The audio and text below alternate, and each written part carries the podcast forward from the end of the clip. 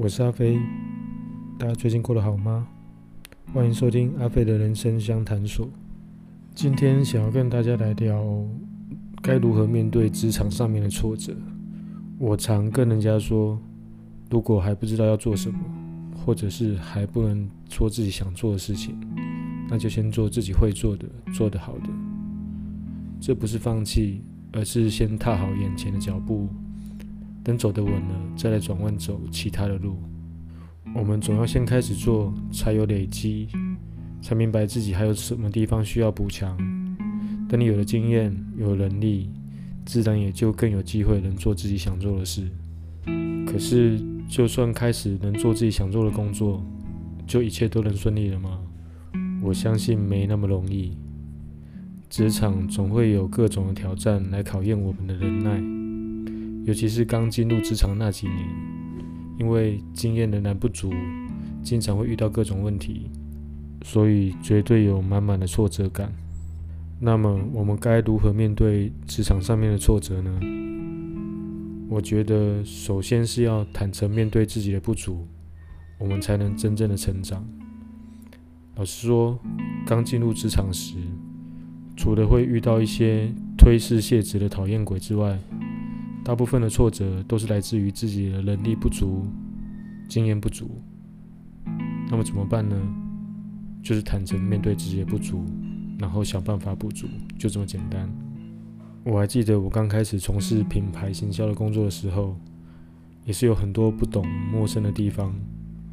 那时候我也很害怕，生怕自己会做不好。可是好不容易争取到这样的机会，我不想放弃。所以有任何不懂的地方，我都发挥不耻下问的精神。比方说，我遇到不会写年度行销计划的时候怎么办？就跑去问公司的其他品牌的计划，请他们教我怎么写，或者是直接请他们把他他们写的品牌行销计划借我参考。比方说，年度的广告行销计划，我也不会写。Q 表广告 Q 表怎么排？我也不会排，怎么办呢？我也是去问同事，有些同事不方便说，不想说，那我甚至去找公司的广告代理商，请他们教我怎么排，怎么做，甚至请他们给我其他品牌是怎么做广告编排的，请他给我做参考。我也不清楚一些门市的广告辅宣物那些制作物有哪些材质。怎么运用？价钱怎么算？我也完全都不知道。怎么办呢？我也是直接找厂商来，请他们帮我上课，教我有哪些材质可以运用，价钱是怎么计算的，我将来可以怎么做？我就是这样子，一点一滴，慢慢的累积，慢慢的学习。我觉得要在职场上面有很好的发展，虚心学习跟待人友善是很重要的关键。我常跟人家说，你要有自尊，但是不要自大。很多人会为了面子而不愿示弱，不愿面对自己的不足。这样的人不只容易被人家讨厌，其实也很容易被职场淘汰。我觉得，面对挫折，先试着成为有韧性的人，不必急着想要出类拔萃。就算你的能力非常强，当然很棒。不过，企业真正想要人才，我想不会奢望你能处理好任何工作，或是把所有事情都做得非常完美无瑕，那样是不切实际的。企业真正需要人才，应该是懂得处理犯错之后的负面情绪，就算出了问题，也能够好好面对，想办法解决，这样才是真正的人才。如果一次挫折就轻易被打垮了，一蹶不振。你的能力再好，都没有任何意义了。就像我曾经遇过一个同事，学历优秀，聪明反应快，谈吐有自信，虽然才刚毕业一两年，就已经展现出大将之风，是公司的明日之星。有一次，公司结合了几个代理的品牌，举办联合的新品发表会，还有经销商大会。早上就是针对媒体。下午就是针对经销商，说明新品的特色跟卖点，展现新一季的品牌主题。那位同事负责是一个户外凹豆的品牌，他在现场做了一个很漂亮的山水造景，然后把产品陈列在上面。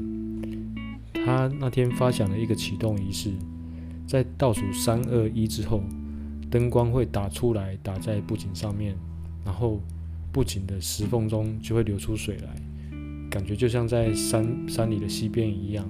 然后同时会有鸟语花香的的感觉。我觉得这样的构想非常好，造景有特色，很有气氛，又符合品牌形象。结果当天倒数三二一之后，不知道哪里出了问题，水没有流出来，灯也没有亮，现场就整个很尴尬。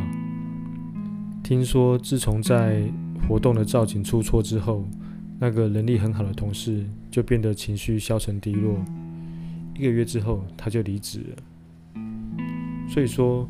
面对挫折，有些人可以很快的转换心情，有些人却会一直纠结走不出来，这样就会影响他在职场上面的表现与发展大家可以把人生想象成一场棒球比赛，好好面对自己的错误，这一次被三振了，下一次上场打击再好好把握。